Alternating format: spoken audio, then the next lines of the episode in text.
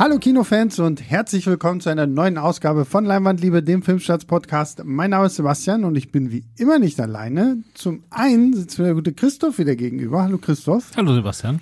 Und zum anderen feiern wir ein Leinwandliebe-Debüt, nämlich von der guten Joanna. Hallo. Ja, hi. Und äh, wir haben uns hier heute versammelt, um über den neuen Tribute von Panem-Film zu sprechen, der da heißt, diesen furchtbar langen Titel hat, die Tribute von Panem, The Ballad of Songbirds and Snakes. So, offensichtlich hat man irgendwie kein. Und das, obwohl der äh, Buchtitel auf Deutsch Deutsch ist. Ja, ja, Das gut. stimmt. Aber das haben sie ja bei den anderen irgendwann, war es nicht dann auch einfach immer nur noch Catching Fire und Mockingjay 1 und 2, also. Nee, ich glaube, das hast du falsch in Erinnerung. Das hieß, glaube ich, wirklich die Bute von Panem, Mockingjay Part 1. Ja, naja, gut, ja. Und dann, aber ich meine nur, da hat man ja halt auch die, die äh, englischen Titel dann einfach irgendwie übernommen, weil es wahrscheinlich cooler klingt als. Das Lied von Vogel und Schlange Ja, klingt genau. auch so ein bisschen sperrig, also von daher. ja. Äh, genau, das Ganze ist ja jetzt ein, ich muss jetzt mal auf meinen Zettel schmulen hier, äh, ein Prequel, das 64 Jahre, also grob 64 Jahre vor den Ereignissen von den eigentlichen Hungerspielen spielt, die wir quasi dann auch so durch die Filme kennengelernt haben. Im äh, Vordergrund steht, äh, ich werde diesen Namen so krass nie richtig aussprechen, Coriolanus Snow. Früher ja gespielt von Donald Sutherland. Jetzt haben wir Tom Blythe oder Tom Blythe. Tom Blythe. Tom Blythe, ja, okay, siehst du. Äh, Und äh, er ist jetzt hier quasi noch junger Student, der irgendwie sich eigentlich so, so, so eine Finanzierungsspritze von erhofft, weil seiner Familie geht's lange nicht mehr so gut, wie es früher mal der Fall gewesen ist. Und dann sind die zehnten Hungerspiele irgendwie dran und er wird zum Mentorin von Lucy Gray auserkoren, gespielt von Rachel Siegler, die er dann quasi durch diese zehnten Hungerspiele äh, betreut. Und dann spielt da noch irgendwie ganz viele andere Leute eine Rolle und man merkt vielleicht schon, dass ich so gar nicht irgendwie Lust habe, weil ich, ich muss jetzt schon mal sagen, ich fand den echt sehr, sehr langweilig. Für 160 Minuten oder so, die der lang war. Ähm, und ich hatte eigentlich das bestmögliche Publikum, weil ich war ja tatsächlich äh, auf die Premiere auch eingeladen hier in Berlin, wo er dann auch trotz, äh, trotz da noch stattfindendem Streik äh, die, die äh, Schauspieler ja auch alle vor Ort sein durften, weil die so eine Sondergenehmigung hatten. Aber ähm, hat bei mir irgendwie nicht gezogen. Liegt vielleicht auch daran, ich weiß nicht, wie steht ihr zu der Originaltrilogie, so, also den, den rund um äh, Jennifer Lawrence und so? Ähm, also die Originaltrilogie fand ich, beziehungsweise sind ja vier Teile gewesen, Ja, weil der dritte Mhm. wurde ja äh, in zwei geteilt. Fand ich äh, damals auf jeden Fall richtig cool. Also ich war aber, glaube ich, auch komplett die Zielgruppe. Also als Mhm. der erste rauskam, war ich, glaube ich, gerade so 17, 18 und ich habe damals auch die Bücher gelesen äh, in der Schule und auch alle äh, irgendwie meiner Klasse haben die äh, gelesen und das hat dann irgendwie, glaube ich, voll, voll in diese Zeit reingefahren. Deswegen äh, habe ich da auch so ein bisschen so eine Jugenderinnerung irgendwie dran. Okay. Deswegen, ähm, ich, ja, und ich habe die Filme jetzt auch alle nochmal rewatcht, also äh, und hatte tatsächlich einiges wieder vergessen und war dann doch sehr überrascht, wie gut ich die Filme auch jetzt noch finde und wie aktuell. Also deswegen, ich, ich finde die eigentlich. Ich, ich fand sie irgendwie immer nicht schlecht, aber sie, mich haben sie nie so richtig gecatcht. Ich war auch nie so ein Fan von dieser Zweiteilung des Finales. So, das war mir irgendwie zu viel des Guten. Ja, das kann ich verstehen. Ich mochte den ersten für das, was er war. Für einen, äh, so- also als Genrefilm Mhm. mit einer Grundprämisse, die keinen Sinn macht und die Hungerspiele machen bis heute keinen Sinn. ähm, dann das, der zweite war halt nochmal so dasselbe. Äh, Mhm. Deswegen fand ich den ein bisschen schwächer. Und äh, den dritten Teil, wo das dann zu so einem politischen Melodrama wurde, äh, fand ich super. Mhm. Ich fand auch die zwei Teile okay. Mhm. Also ich würde es nicht kürzen. Also ich fand die, den Abschluss super. Ja, Thema Zweiteilung, glaube ich, können wir bei dem Film hier ja nachher auch irgendwie gut besprechen, weil da, glaube ich, hätte man ja auch in unterschiedliche Richtungen gehen können, weil wir haben ja zum einen diese zehnten Hungerspiele. Und wenn die nach zwei Stunden vorbei sind, denkst du, der Film ist vorbei, aber dann geht's ja nochmal eine Stunde weiter, weil wir dann auf einmal wieder in Distrikt 12 landen und da ja nochmal eine ganz, ganz andere Story irgendwie losgetreten wird.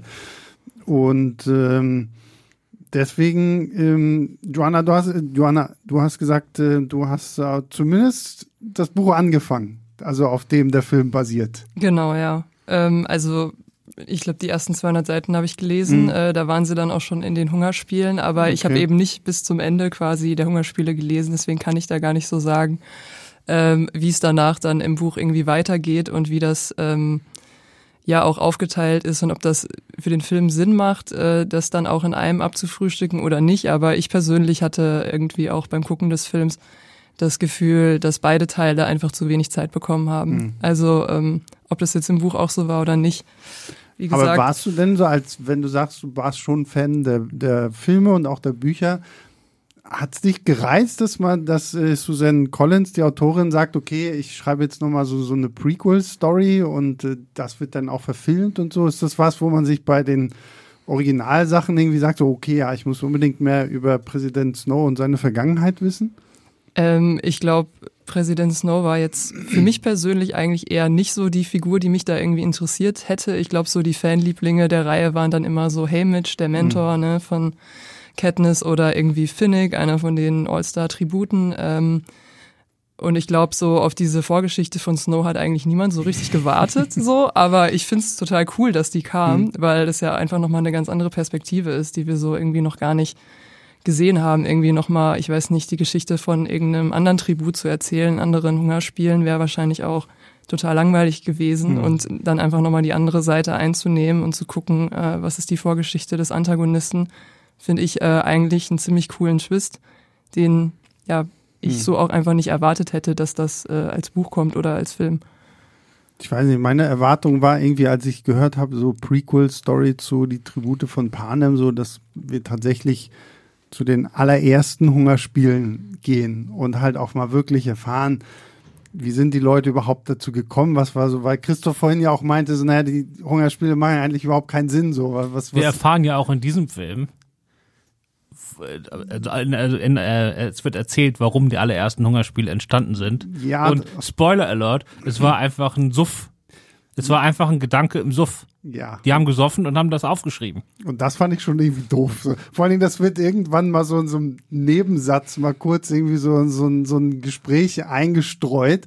Und dann denke ich mir auch so, okay, also ich weiß nicht, so jetzt einfach in diesen Film zu gehen und halt mir nochmal zwei Stunden Hungerspiele anzugucken, fand ich echt öde so, weil ich weiß nicht, so, so klar versuchen sie dann so ein bisschen zu erzählen, okay, wir bauen jetzt dieses Mentoren-Ding weiter aus und dass Leute jetzt dann auch auf einmal auch irgendwie Sachen spenden können und so, das, was man ja dann aus der Originaltrilogie her so ein bisschen kennt.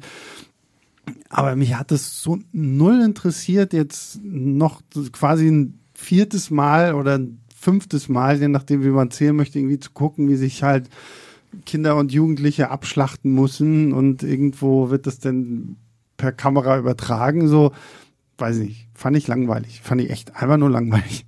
Sie haben ja noch eins draufgesetzt, weil jetzt gibt es auch ein ganz kleines Mädchen mit Down-Syndrom, also das äh, ja. Da hauen die richtig drauf. Aber ansonsten, wir wollen mal zu Positiven kommen, weil du einfach gesagt hast, du findest es langweilig und du hast hier zwei Leute, die den Film eher gut finden. Äh, das, sollte bitte, vielleicht, bitte. das sollte vielleicht in diesem Podcast auch mal so langsam vorkommen weil ähm, über die Hungerspiele können wir viel schimpfen. Äh, also du hast recht, also dass dieses mit dem, dass Leute jetzt Sachen spenden können, ähm, die haben die Mentoren so ein, so ein Rechner, also so, ein, so eine Art Touchpad, wo sie dann verschiedene Gegenstände für die äh, für ihre Schützlinge kaufen können. Äh, es wird, glaube ich, dreimal benutzt und dreimal wird Wasser bestellt. äh, ja. Ist vielleicht auch ein bisschen, weißt du was, die konnten ja richtig so durchscrollen. Also es scheint da ganz viele verschiedene Sachen gegeben zu haben, aber es wurde immer nur Wasser bestellt. Ja, es wäre ähm, cool gewesen, wenigstens mal so eine andere Sache irgendwie zu sehen. Ne? Ja, und auch das ganze Mentorenprogramm, also da wird ja irgendwie am Tag vorher entschieden, jetzt die zehn besten Studenten hier, ähm, die, um jetzt, das normalerweise bekommt der beste Student des Jahrgangs dieses, äh, dieses äh, Stipendium für die Uni. Und jetzt sagen die halt, jetzt müsst ihr da halt morgen die Mentoren sein, warum, keine Ahnung. Ähm, und auch, was es überhaupt bedeutet, Mentor zu sein, das wird überhaupt nicht klar. Einfach während der Hungerspiele sitzen die Mentoren im Fernsehstudio und wenn ihre, äh, ihr Schützling stirbt, äh, stirbt, dann müssen sie halt aufstehen und weggehen. Wolltest du ähm, nicht was Positives sagen? Ja, ich wollte jetzt aber noch, das ist der Trick. Man muss immer erst das Negative und dann aber. Das ist so eine alte Schularbeitssache. Erst die negativen Sachen wegräumen, bevor ja, man dann okay, zum Positiv kommt. Und ähm, deswegen fand ich die Hungerspiele selbst auch nicht. Da hat auch vieles für mich einfach während der Hungerspiele nicht so viel Sinn gemacht. Mhm. Deswegen habe ich mich die ersten oder eigentlich den ganzen Film über ähm, an zwei Sachen vor allen Dingen aufgehangen. Zum einen finde ich die Hauptfigur fantastisch. Also Coriolanus Snow finde ich äh, wahnsinnig ambivalent und vielschichtig in diesem Film. Ich finde auch den Schauspieler fantastisch, mhm. den ich vorher nicht kannte. Der spielt irgendwie die Hauptrolle in Billy the Kid oder so in so einer Western-Fernsehserie, aber ich kannte den nicht, Tom Bluth. Ähm, Genau, also da können wir über die Hauptfigur können wir noch viel reden. Also die fand ich wirklich faszinierend. Und das zweite ist halt so dieses ganze Ausstattungsding. Äh, als jemand, der in Berlin wohnt, war das halt toll, weil es ist halt jetzt auf historisch gemacht, weil es ist ja ein Prequel, das 60 Jahre davor steht. Und deswegen hat man jetzt halt so ein weiß nicht, wie man das nennt. Der ganze Film sieht so ein bisschen aus wie Sci-Fi-Filme aus den 50ern, finde ich, wie man sich mhm. damals die Zukunft vorgestellt hat. Also das Fernsehstudio mit so alten, wie, wie in so russischen Science-Fiction-Filmen aus den 50ern sieht das alles aus. Also schon irgendwie modern, aber gleichzeitig alles so auf alt und ein bisschen äh, kommunistisch getrimmt und ein bisschen mhm. archaisch oder halt die ganzen Berliner Drehorte, die man sofort erkennt.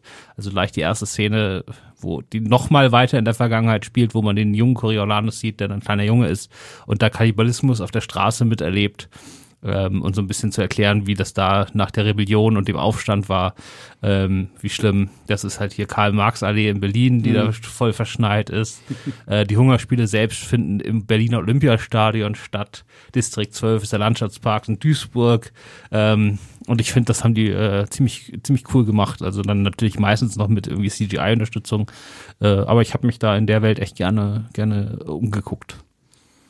Ja, das finde ich tatsächlich auch. Also die ganzen ähm, Berliner oder deutschen äh, Drehorte, es war ja auch eine große deutsche Crew involviert mit dem Szenenbildner Uli Hanisch. Ich glaube, die haben da ziemlich viel irgendwie rausgeholt und haben auch nochmal ähm, bei der Pressekonferenz zum Beispiel gesagt, dass äh, es ihnen auch wichtig war, möglichst wenig mit CGI zu machen und möglichst viel an echten Drehorten mhm. ähm, zu drehen und deswegen halt eben auch Berlin ausgewählt haben, weil es halt eben diesen DDR äh, Charme äh, dann gerade in Ostberlin so noch hat. Ähm, ja, das fand ich auf jeden Fall auch ziemlich cool. Die waren ja auch schon vorher mit Tribute von Panem in Berlin, ne? Also ich glaube Mockingjay spielt irgendwie in diesen in diesen orangenen Berliner S-Bahn-Tunneln. Ja, das ist ja, das genau. ist da an der Messe, ähm, an der Messe, Messe genau da unten. Äh, da spielen ja auch schon Marvel-Filme und so. Irgendwie ja. alle alle Filme, die Berlin in U-Bahn-Tunneln spielen, spielen alle Messehallen. Ja, ja. und äh, sie waren ja, glaube ich, auch ähm, am am Tempelhofer Feld hier haben sie, glaube ich, auch für irgendeinen der Tribute von Panem-Filme benutzt. Das finde ich auch, das fand ich auch sehr, sehr cool, vor allen Dingen, wenn du halt wirklich die echte Location kennst, so auch, die haben wir hier, ähm, hier auf der Museumsinsel dann auch gedreht, so, und wenn du dann siehst, so wie viel sie dann quasi aus dem Original per CGI dann noch so, so mit dazugepackt haben, das, äh, wo du, weil du das so ein bisschen verglichen hast, so mit diesem alten Sci-Fi, ich hatte so ein bisschen so das Gefühl, da steckt auch so äh, so ein bisschen Albert Speer so mit drin, so wie Berlin früher unter Hitler hätte aussehen sollen, so, so diese ganzen Bombastbauten, die alle noch größer und noch größer sind und so. Ähm, da ist es natürlich irgendwie sehr prägend gewesen, dass sie dann auch so Sachen wie das Olympiastadion und so dann mit verwurstelt haben.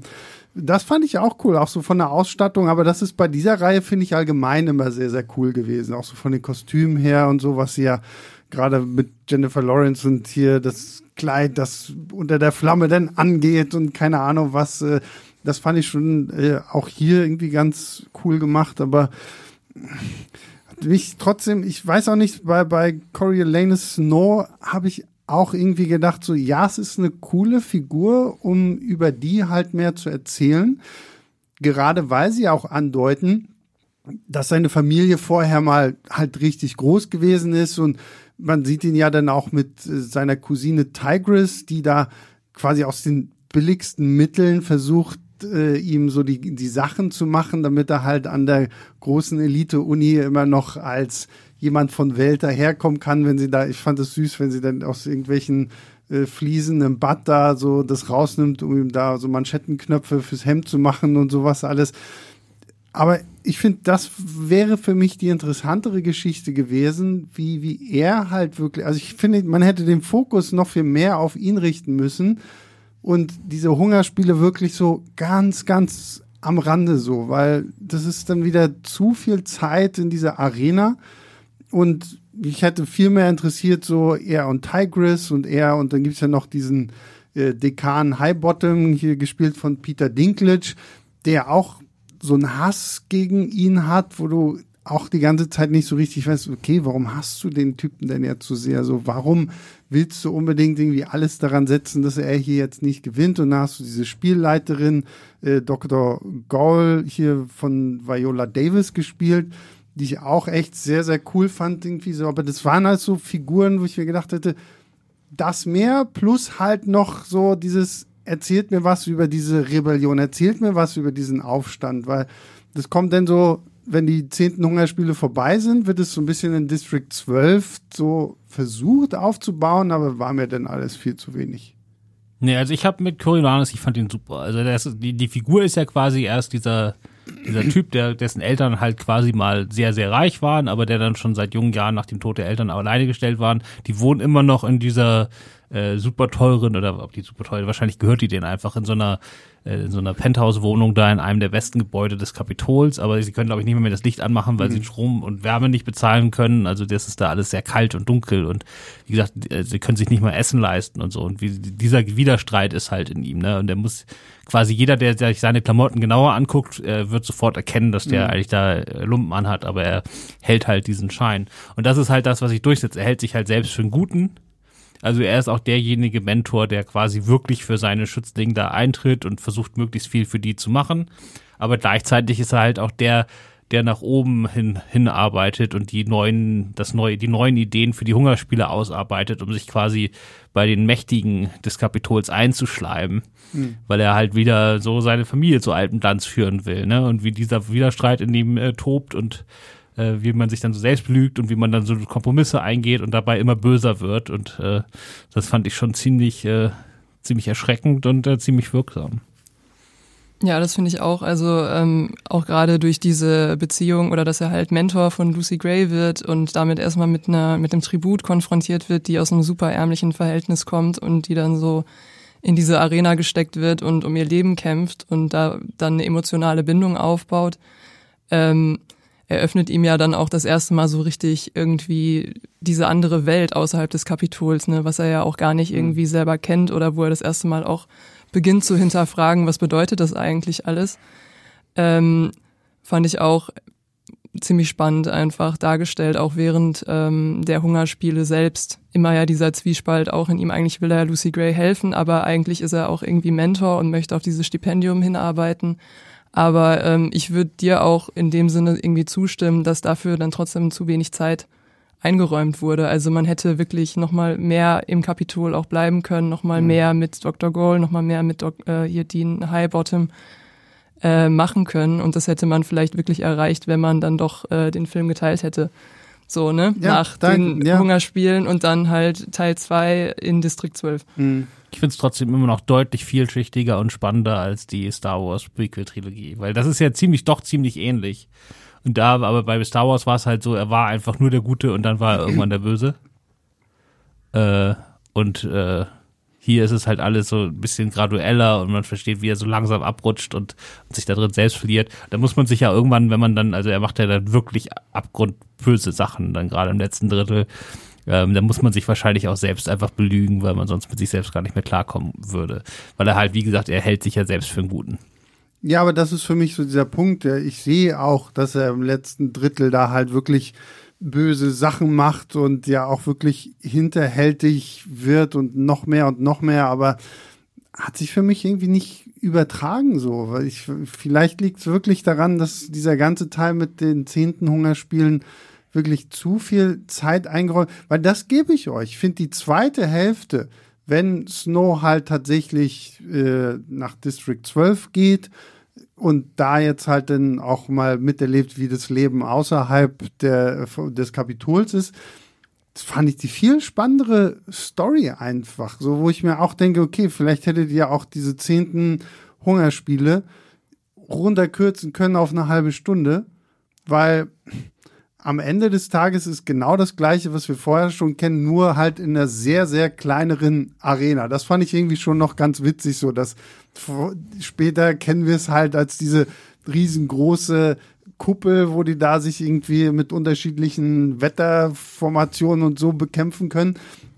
Und hier hast du jetzt nur diese Arena, aber ich find, das versteht man ja auch nicht, weil ich meine, ähm, also im Film jetzt oder in der Filmhandlung ist es so, dass am Tag vorher oder zwei Tage vorher die Rebellen noch so einen Bombenanschlag auf den Austragungsort machen und deswegen ist ein Loch im Boden und dann können ein paar so in die U-Bahn abhauen. Dadurch wird das halt viel länger. Aber wenn das Ganze so stattgefunden hat, wie es geplant war, hätten die einfach in so einem in so einem, in so, in so einem, was weiß ich, in so einem Kreis von 50 Meter Umfeld, ne, aufeinander eingeprügelt, bis alle tot sind. Das hätte ja maximal zehn Minuten gedauert. Ja, aber ich habe auch nicht verstanden, warum, wenn Rebellen diese Arena angreifen und da irgendwie Löcher drin hast, warum man denn nicht sagt, okay, wir haben einen, einen zweiten Handlungsort oder wir verschieben die Spiele um zwei Wochen, damit wir das irgendwie stopfen können.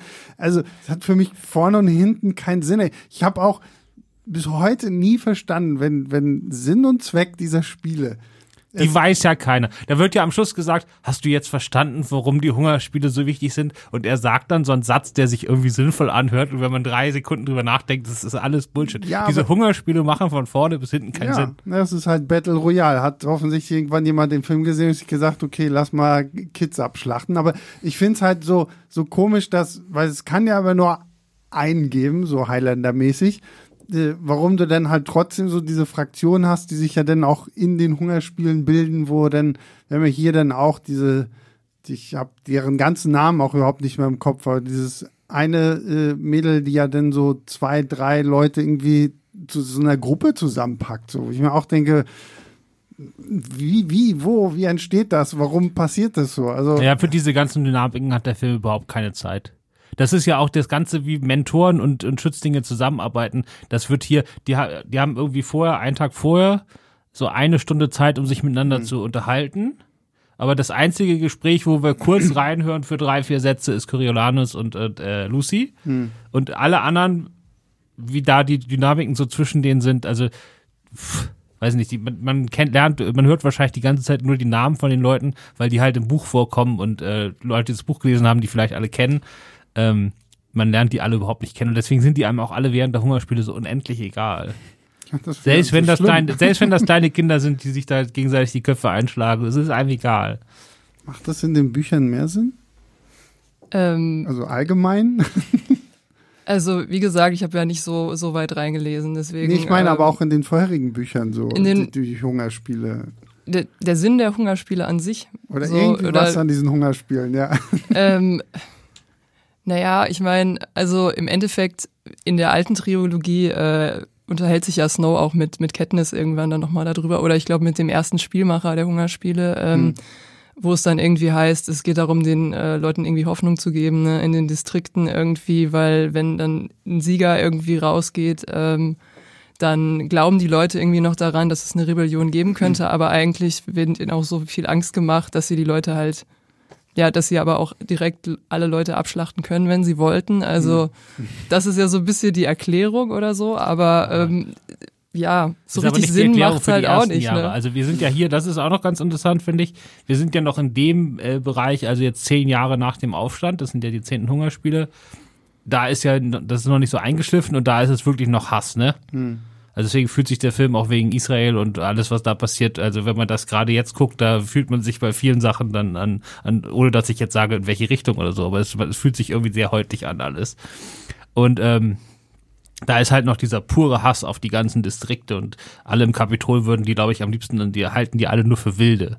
Also wenn die, wenn die Schützlinge dann da oder die Tribute in, in, im Kapitol ankommen, werden die ja auch erstmal für ein paar Tage im Zoo ausgestellt, wie wilde Tiere. Hm. Ähm, das heißt, ja, also das ist, glaube ich, wirklich mehr so eine alte Rom-Sache, so Brot und Spiele und es geht nur um die Einschaltquoten. Aber jetzt ist ja auch so, dass die Spielmacherin jetzt irgendwie einen Tag vorher entscheidet, äh, wir brauchen hier völlig neue Regeln und die denkt sich dann Snow aus. Und das ist, bleibt alles Behauptung, weil das ist halt alles Unfug. Das muss man halt so hinnehmen.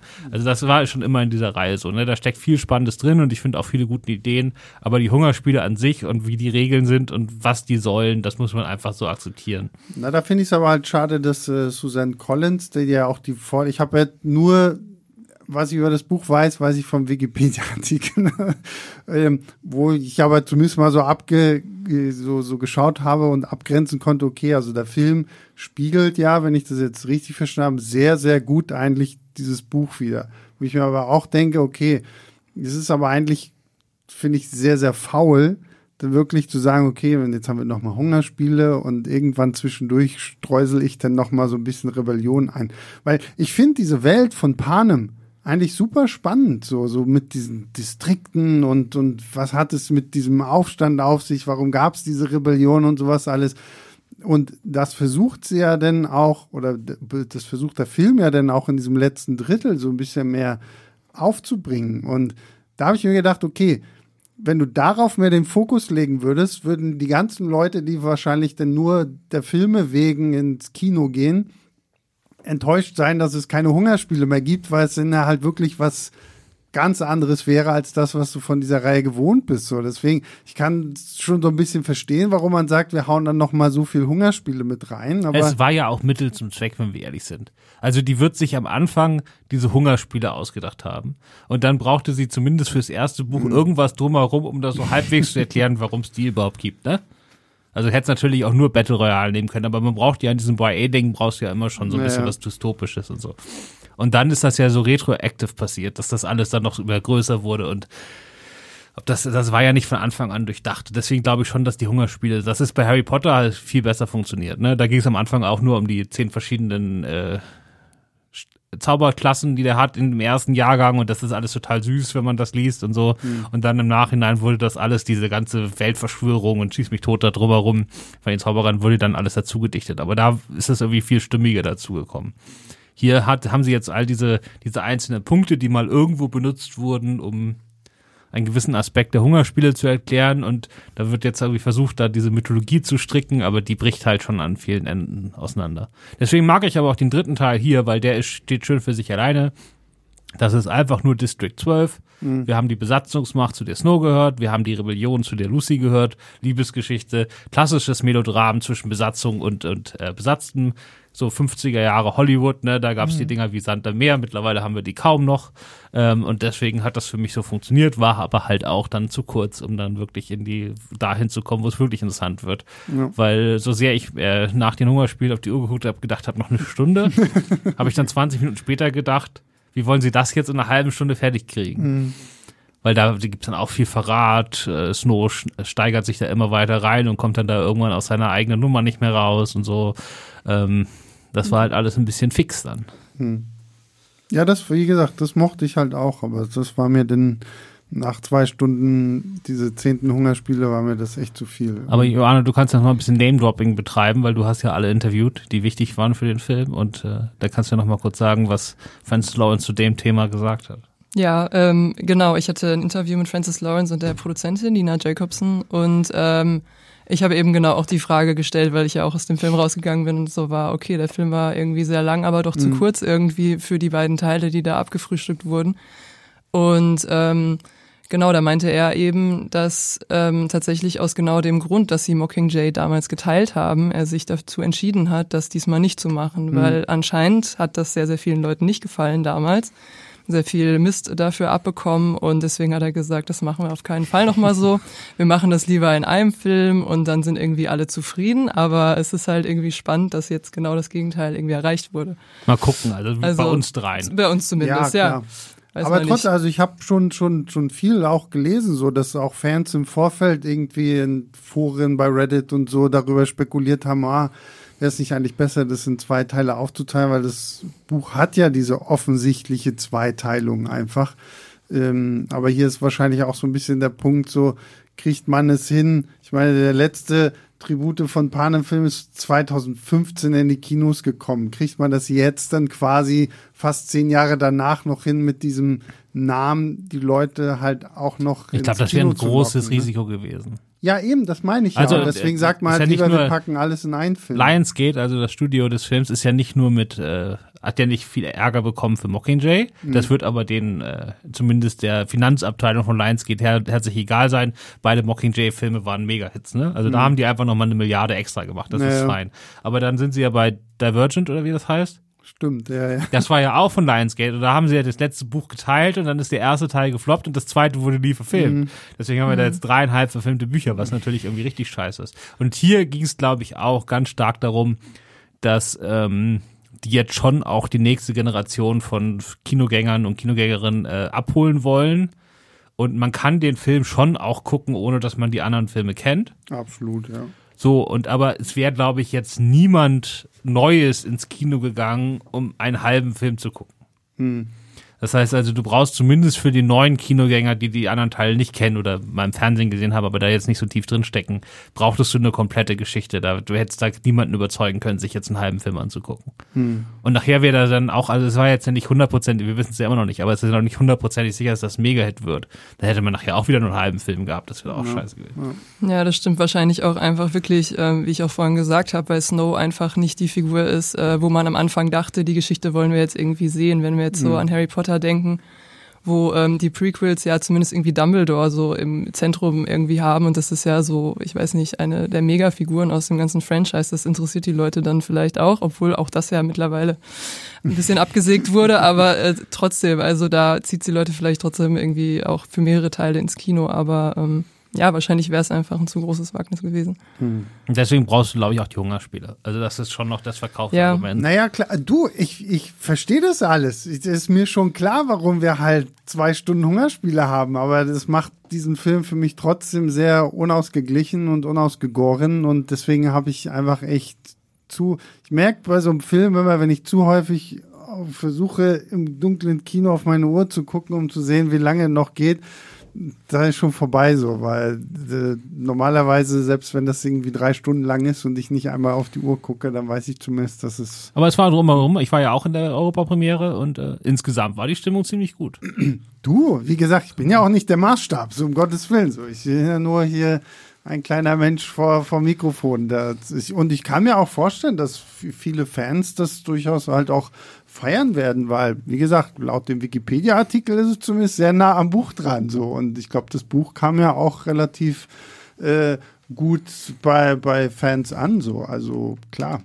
Ist halt die Frage, was, was ich mich danach halt so ein bisschen gefragt, weil nach allem, was so abgelaufen ist, hast du nach 160 Minuten so, fällt der Vorhang und ich dachte so, ah, okay, und das war's jetzt so. Also dieser Film fühlt sich für mich trotzdem so an, als könnte man sich halt noch einen Teil 2 irgendwie offen halten und nee. da reinpacken.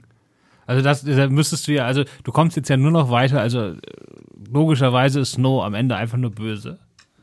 Und äh, du kannst ihn jetzt ja keine Lektion mehr lernen lassen. Also, ähm, das war ja die Idee der Sache, ne? Deswegen mhm. finde ich es ja für einen Blockbuster diesen Größenordnung auch so spannend, weil die das halt echt durchziehen. Ähm, und ich kenne keinen anderen Blockbuster diese Größenordnung, die so eine Hauptfigur haben. Also mit der du dich am Anfang fantastisch identifizieren kannst, weil dieser Typ aus ärmen, äh, ganz armen Verhältnissen, der sich dann irgendwie da bei den Superreichen durchschlägt mit diesen ganzen Tricks und mhm. der, der Liebe, die es in seiner Familie gibt. Also er gibt irgendwie seinen letzten Apfel ab und isst dann seit tagelang nichts, damit seine Cousine was zu essen. Also das ist man ja sofort auf seiner Seite, wenn er dann da mit diesen Bonzenarschlöchern da in der Uni rumhängt, ne? Da drückt man ja ihm die Daumen, dass er den anderen Schnippchen schlägt. Mhm. So, und dann aber, wie man dann sozusagen, wie er dann da so langsam abgleitet und äh, das, ich fand das faszinierend.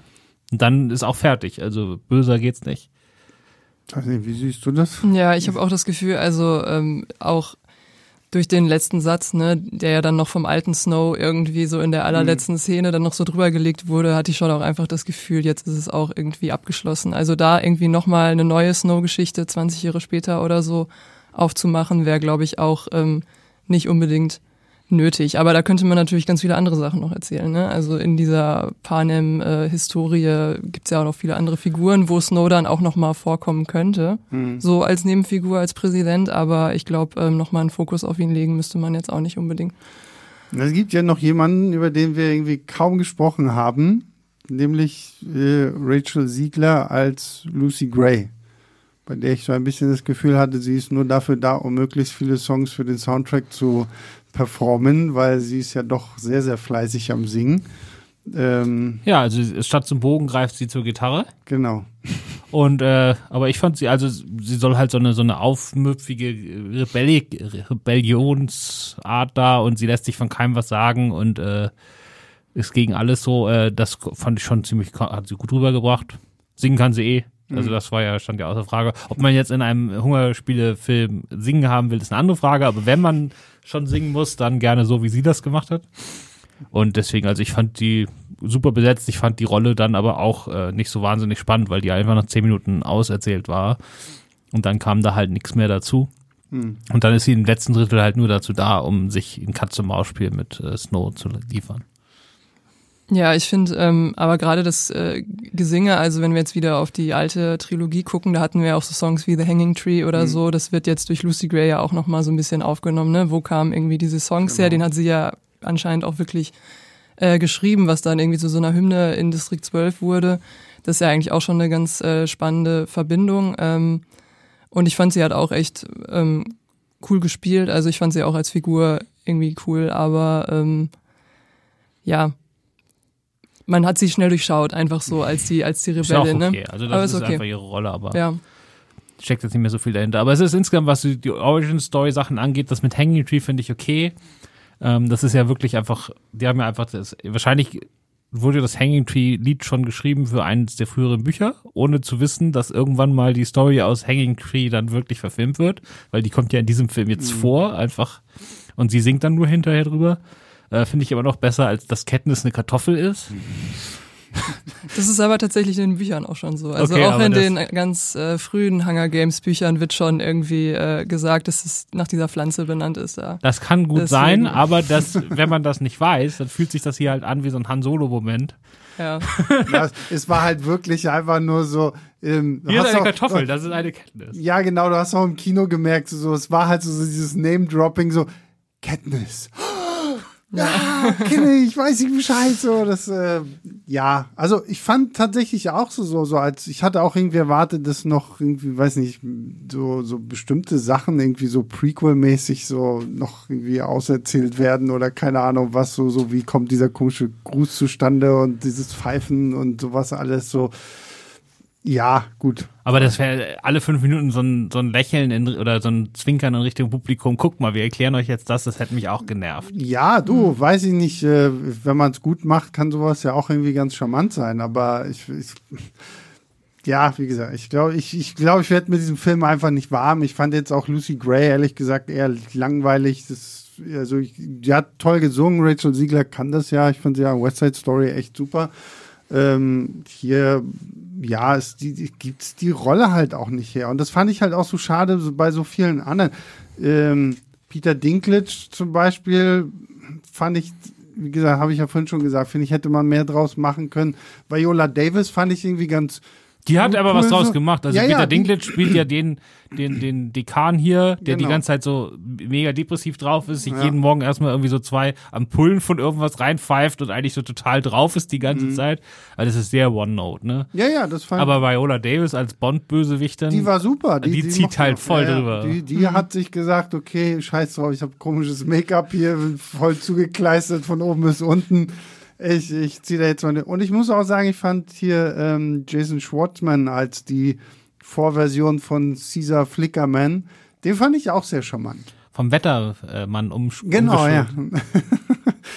Aber ansonsten so, finde ich, sind mir so viele Leute irgendwie einfach dann nicht so im Gedächtnis geblieben. Und ich finde, klar hast du eine interessante äh, Hauptfigur, so die halt wirklich vom, vom armen Schlucker zum krassen Schurken wird, aber das finde ich, muss sich mehr aufbauen, so durch, durch das Ganze drumherum. Ich finde zum Beispiel aus Tigris, äh, seiner Cousine da, das die fand ich eigentlich sehr äh, spannend, so als Figur auch, aber die hat man halt auch immer nur mal so, so ein bisschen nebenbei erlebt und hat gesagt, okay, ja, sie macht ihm die Sachen und die Kleider und so. Die hat ja überhaupt keine Agency, also was, was die will oder so, das spielt überhaupt keine Rolle.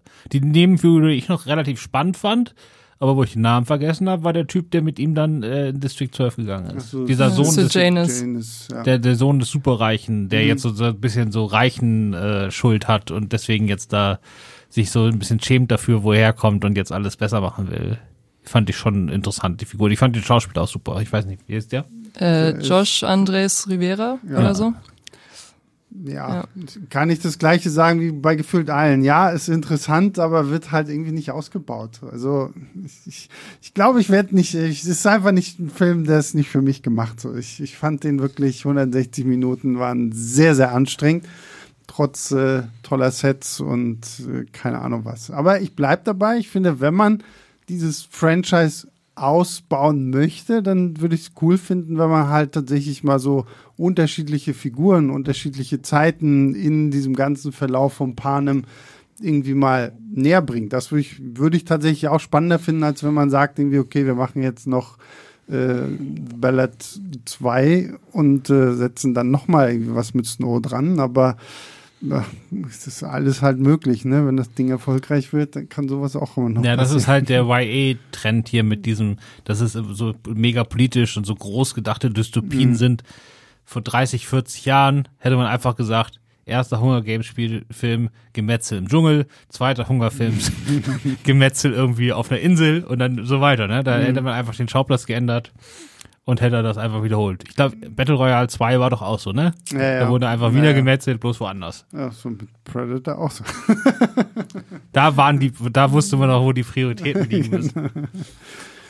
ähm, ja, ich weiß nicht. Gibt es noch irgendwas Wichtiges? Hast du noch irgendwas Tolles aus den Interviews erfahren? Oder gab es noch irgendwas Erwähnenswertes, Spannendes, was Francis Lawrence, da hat ja auch die, die letzten drei Filme gemacht. Genau, ne? ja, alle außer den ersten Teil. Ja. Genau, und die äh, Produzentin war von Anfang an auch dabei. Ähm, ja, ich habe die generell ganz viel ähm, so ein bisschen gefragt, wie sie halt so diese ähm, äh, diese Veränderungen in Snow irgendwie sehen. Ähm, also die haben halt die ganze Zeit so gesagt, ja, ähm, es geht so ein bisschen darum, was ist die Natur des Menschen oder mhm. was wird irgendwie durch die Umgebung ähm, beeinflusst und warum äh, ist jemand so, wie er ist und so weiter. Und ähm, die haben halt irgendwie auch gesagt, es geht im Endeffekt halt darum, dass ähm, jeder das auch irgendwie für sich selber entscheidet oder dass man halt den Film guckt und dass man genau irgendwie über diese Momente irgendwie redet. Ne? Was ist jetzt wirklich der Grund? Liegt es irgendwie an seiner Kriegsvergangenheit und dass er irgendwie so ärmlich aufgewachsen ist? Liegt es irgendwie daran, äh, was er alles irgendwie den Hungerspielen miterlebt hat durch diese verlorene Liebe oder Ne, also so diese Momente, das war eigentlich ähm, ganz spannend, mit denen nochmal darüber zu sprechen. Ähm, und ich habe ähm, Tom Blythe und Rachel Segler äh, tatsächlich gefragt, was sie zum Ende des Ganzen sagen, weil der Film lässt ja auch so ein bisschen offen, mhm. ob äh, Lucy Gray überlebt oder nicht. Mhm. Ähm, und da meinten die beiden halt auch, ähm, dass sie sich halt wünschen, dass sie überlebt, dass Lucy Gray eine Kämpferin ist ähm, und dass sie sich das gut vorstellen könnten. Naja, aber da war er jetzt nicht mehr in seiner Rolle.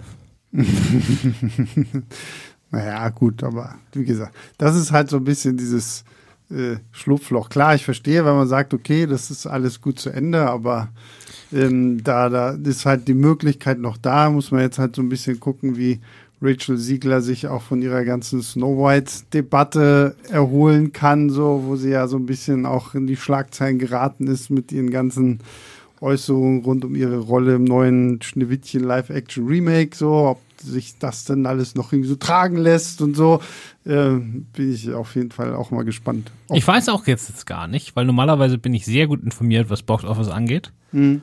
Aber ich kenne die Hochrechnung gar nicht. Also bin ich jetzt echt gespannt. Ich weiß gar nicht, ob es jetzt ein Hit wird oder nicht. Meistens steht das ja schon zwei Wochen vor Kinostart fest. Naja, ne. gut, war jetzt auch irgendwie schwierig. Gab es jetzt gar nicht so viel große äh, Werbekampagne, konnten sie ja nicht so groß irgendwie fahren. Jetzt hatten sie halt Glück, dass die halt alle so eine Sondergenehmigung bekommen hatten, dass sie jetzt dann mal irgendwie schon vorab so ein bisschen Werbung machen konnten und Interviews und sowas alles ähm, ja, ich glaube, da wird sich halt viel auf dieses, oh, das ist ja Tribute von Panem so. Also bin ich ja. auch echt gespannt, weil ich meine, die anderen waren auch gerade in Deutschland schon verdammt erfolgreich. Die mhm. waren alle so um vier Millionen oder so, ne? Also naja. richtig groß. Naja, wir werden es sehen. Ja, ich habe schon so das Gefühl, also dass jetzt gerade so in den letzten zwei Wochen das schon nochmal sehr äh, aufgefahren wurde. Also ich persönlich, vielleicht liegt es auch an meinem Algorithmus, ich weiß es nicht, aber ich krieg äh, auf Social Media gerade so viel darüber zugespült, mhm. auch auf TikTok von Leuten, die da irgendwelche Sachen besprechen und so weiter und so fort. Also ich kann mir irgendwie schon vorstellen, dass das gerade viele Leute interessiert und dass es das auch gut ankommt. Aber wie gesagt, vielleicht ist es auch sehr biased. Ja, ja, gut. Er hat auch wenig Konkurrenz gerade im Kino und so, also grundsätzlich. Ja. Marvels hat ja nicht, nimmt ja nicht so viel weg. Ah, ja. Aber gut, das war ja auch zu erwarten, irgendwie so, dass ähm, das nicht besonders gut wird. Das ist vielleicht auch reinigend. Also ich mochte ja, fand ja Marvels okay, aber. Ich fand äh, den auch okay, ja, ja. Genau, aber das ist. Vielleicht braucht äh, Kevin Feige das mal, dass er jetzt wirklich sagt, okay, jetzt äh, machen wir das mal ein bisschen anders. Ist ja schon so ein bisschen, ne? Ja, Nächstes ja, Jahr genau. nur Deadpool 3, da haben sie ja ein bisschen Zeit, dann sich nochmal ein paar Sachen Gedanken zu machen und ein bisschen das Gas rauszunehmen. Stimmt, ja, richtig. Gut, dann kommen wir zum Abschluss äh, und äh, zu einer kleinen Sternewertung und äh, einem Fazit. Äh, jeder darf mal. Ähm, wir fangen bei unserem bei unserer Debütantin an. was würdest du geben und was ist so dein abschließendes Fazit? Ähm, also ich vergebe 3,5 Sterne Mhm. von 5 und ähm, ich finde, es ist eine gelungene Erweiterung der Hunger Games, äh, des Hunger Games Mythos oder des Franchises. Ich finde, ähm, die Geschichte von Snow ist spannend, ist eine spannende Hauptfigur, aber ähm, dem Ganzen wird in den einzelnen Teilen zu wenig Zeit eingeräumt. Was soll ich jetzt noch sagen? Also gerade halt, ich habe eine ganz, ganz lange Kritik geschrieben, die kann man auf Filmstarts nachdenken. Das äh, Fazit, das dort untersteht, ist ungefähr das, was Johanna gerade gesagt hat. Na gut. Ja, ich gebe nur zwei. Also ich, ich fand es war eine spannende Idee, da steckt eigentlich viel drin, aber hat mich irgendwie alles so null gejuckt, weil für mich waren die ganzen Prioritäten irgendwie falsch gesetzt für die Story, die eigentlich erzählt werden sollte. Aber gut, ist, muss ja auch nicht äh, jedes Franchise mein Franchise sein, von daher ist das ja okay. Gut, damit sind wir durch. Vielen Dank, Johanna, dass du heute mal hier warst. Ja, danke, dass ich hier sein durfte. Und äh, Christoph, Passt. Passt, passt, siehst du, er sagt passt. Äh, vielen Dank äh, natürlich an alle da draußen, die Woche für Woche einschalten, zuhören und freundliche E-Mails an leinwandliebertfilmstarts.de schicken. Gerade nach äh, unserem Podcast zu Sound of Freedom war ich doch sehr froh, dass wir eine sehr, sehr freundliche E-Mail dazu bekommen haben und nicht noch schon tausend äh, böse Hassmails oder so, dass wir diesen Film nicht verstanden hätten. Das äh, fand ich ganz nett. Aber die Kinder, Sebastian, aber die Kinder. Ja, die Kinder, Gottes Kinder sind nicht äh, zum Verkauf. Ähm, ja, gut, genau. Den Podcast könnt ihr euch halt äh, auch noch anhören. Der ist seit diesem Montag äh, raus. Und ja, wir hören uns dann nächste Woche wieder. Bis dann, macht's gut. Ciao, ciao.